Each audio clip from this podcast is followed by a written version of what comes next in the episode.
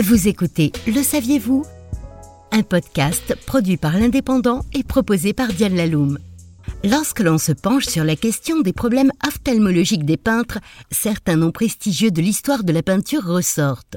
Claude Monet, figure de proue de l'impressionnisme, nourrissait trois passions qui tendaient toutes vers son amour immodéré pour les arts et la couleur, la peinture, son jardin et ses fleurs.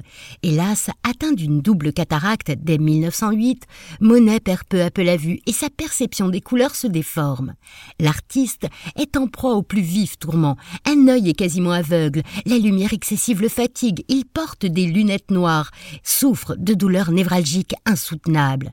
Les compresses chaudes et les gouttes d'atropine ne lui apportent aucun soulagement. Il poursuit cependant son œuvre avec ses trucs et astuces bien à lui. Par exemple, il a coutume de repérer les couleurs en inscrivant leur nom sur des tubes de peinture.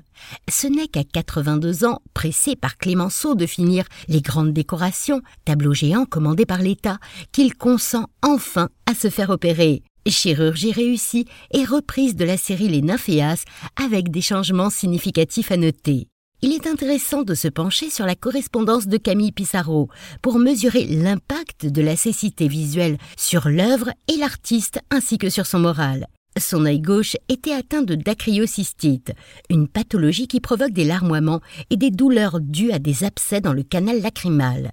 Pour peindre, il devait se couvrir l'œil d'un bandeau.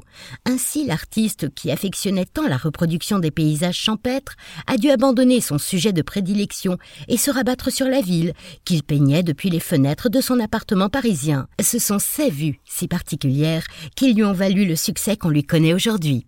Comment ne pas évoquer la xanthopsie de Vincent Van Gogh?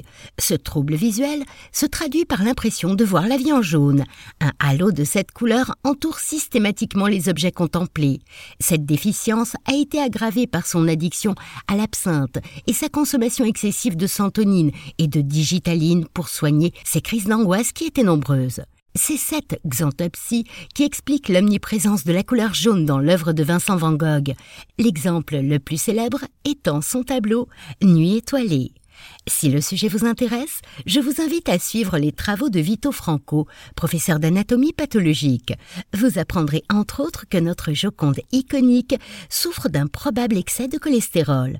En effet, on peut voir sous son œil droit une petite poche de xanthelasma, un dépôt de liquide de couleur chamois, signe d'un taux particulièrement élevé. C'était Le saviez-vous? Un podcast produit par l'Indépendant et proposé par Diane Laloum.